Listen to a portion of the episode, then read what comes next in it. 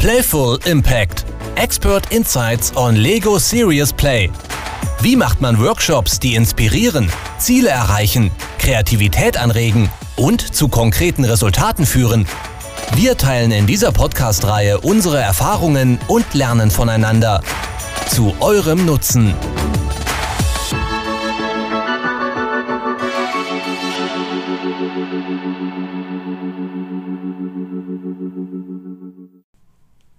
Herzlich willkommen zu einer neuen Podcast-Folge. Es geht heute um das Thema, wie umgehen, wenn der ein oder andere Workshop-Moment ein bisschen harzig wird. Das heißt, wenn Leute sich vielleicht sogar ein bisschen sträuben oder verwehren. Heute dabei Nadine Oppenheim. Der Lukas Stadelmann. und der Oliver Gabor. Und ich glaube, wir starten gerade mal so ein bisschen mit diesen ah, so ein bisschen komischen Momenten, wo man auch als Facilitator vielleicht mal das Gefühl hat, hey, habe ich heute einfach das schlechtere Team bekommen oder was ist los an dieser Stelle? Definitiv das schlechtere Team bekommen. ähm, wenn du ähm, eine Gruppe hast und ihnen zum 30. Mal sagst, sie sollen eben nicht diskutieren, weil es jetzt ja heute ums Lego bauen geht.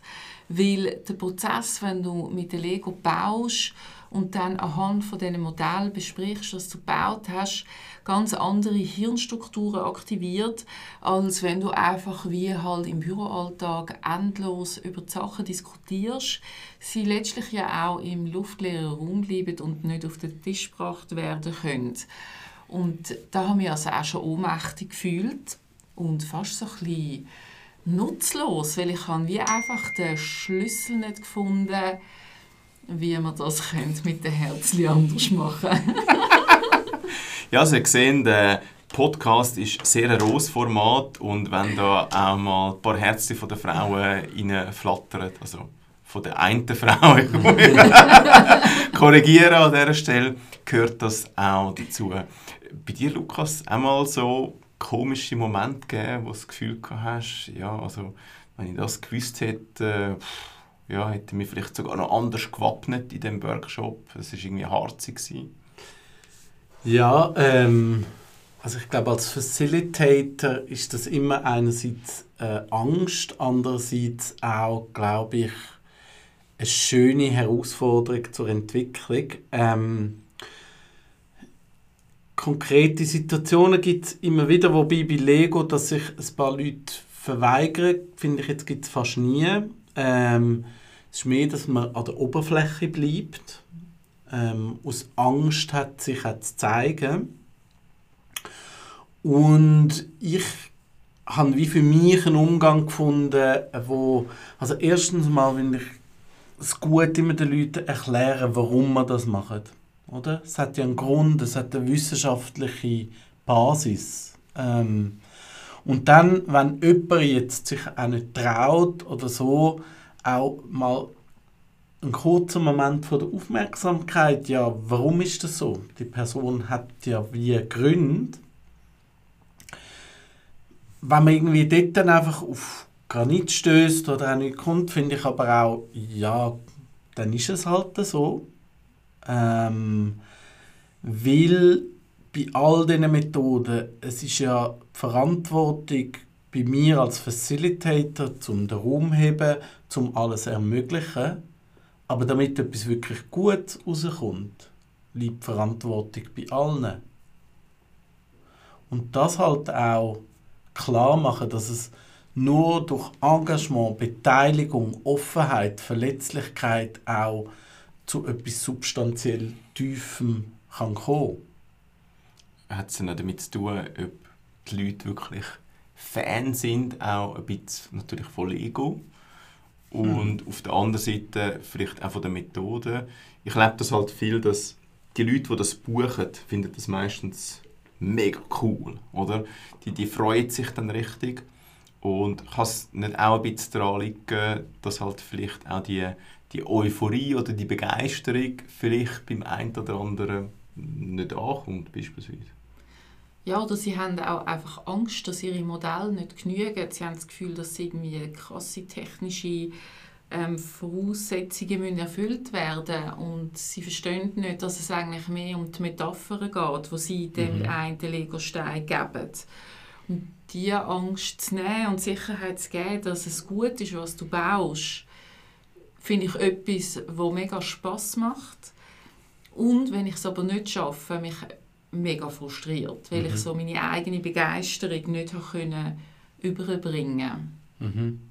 Ich finde, das ist, auch wenn es schwierig ist in solchen Situationen, weil man nimmt ja auch viel auf sich als Facilitator, man ist gebucht worden, man hat eine Verantwortung, ist ein bisschen Witz und Humor reinzubringen und auch so ein bisschen sich selber ein bisschen mal auf die Chippe zu legen oder einfach zu schauen, hey, es ist kein Rocket Science.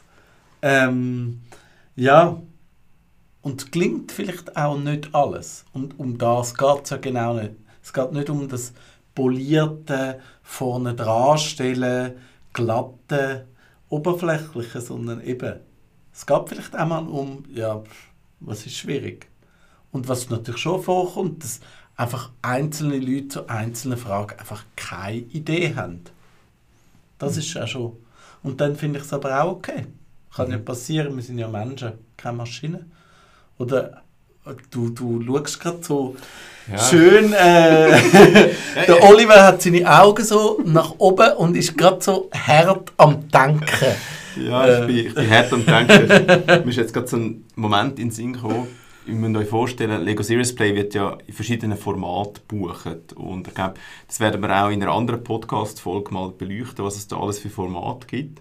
Und ich mag mich jetzt erinnern, als eine, der gebucht worden ist, so ein bisschen als Vorspeise zu einem, ich sage jetzt mal, Team-Dinner. Und äh, die Vorspeise war, dass man so eine Lego-Challenge macht. Und das ist eigentlich überhaupt nicht Lego Serious Play, sondern so im, im entferntesten, weitesten Sinn. Und dort war nicht das Problem, gewesen, dass die Leute nicht mitgemacht haben oder sich verwehrt haben. Das ist dann wirklich fast überbordet. Im Sinn von, dass die Leute haben müssen, kurz vor Weihnachten einfach den coolsten Schlitten von ihrem Leben bauen. Und das haben wir in vier Teams gemacht. Und die einen sind dann wirklich fast auf den Tisch gehechtet und haben irgendwie noch angefangen, irgendeinen Rap dichten. Der eine hat noch irgendwie die Eye of the Tiger abgelassen vom Handy. Also ist dann wirklich fast ein bisschen ausgeartet. Und äh, das ist eigentlich auch noch sehr speziell, weil irgendwann ist dort auch so wie so ein bisschen die Grenze erreicht, wo man dann schon fast Angst hat, dass der Auftraggeber würde abbrechen, wenn äh, da die Leute schon ein bisschen ausarten. Haben die auch schon so einen Moment gehabt, wo es fast so ins, ins andere Extrem hineingeht ist?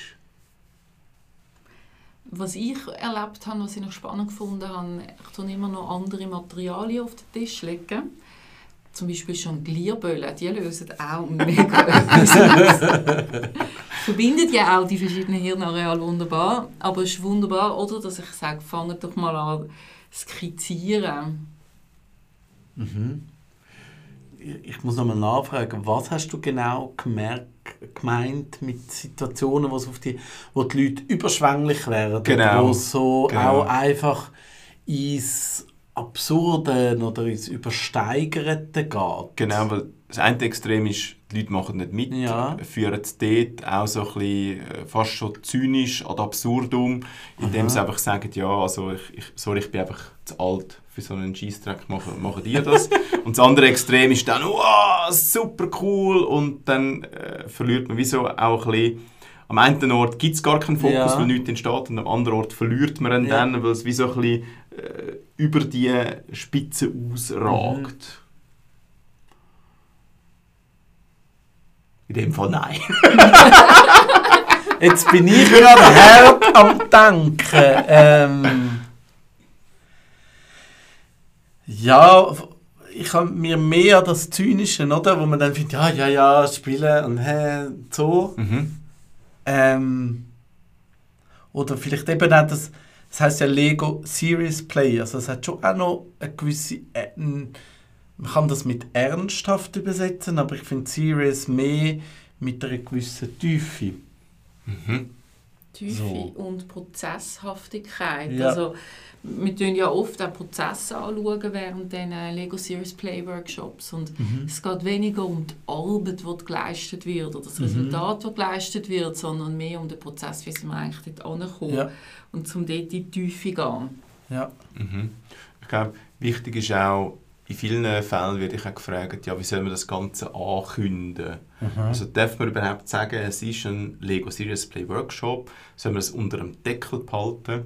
Und das Coolste, was ich da je gehört habe, ist, dass es irgendjemand als Real-Time 3D Prototyping Workshop angekündigt hat. Und äh, mit dem hat man, äh, ich sage jetzt mal, den ein oder andere Skeptiker vielleicht auch ein bisschen können dämpfen Mhm. Und ich glaube, das ist auch ein ganz cooles Schlusswort Ja. an dieser Stelle. Wir freuen uns, wenn ihr wieder einschaltet bei einer nächsten Folge, wenn es um das Thema Lego Serious Play und Workshops geht. Und heute dabei war ist Der Lukas Stadelmann. Nadine Oppenheim. und der Oliver Gabor. Ich wünsche euch eine gute Zeit und bis zur nächsten Folge.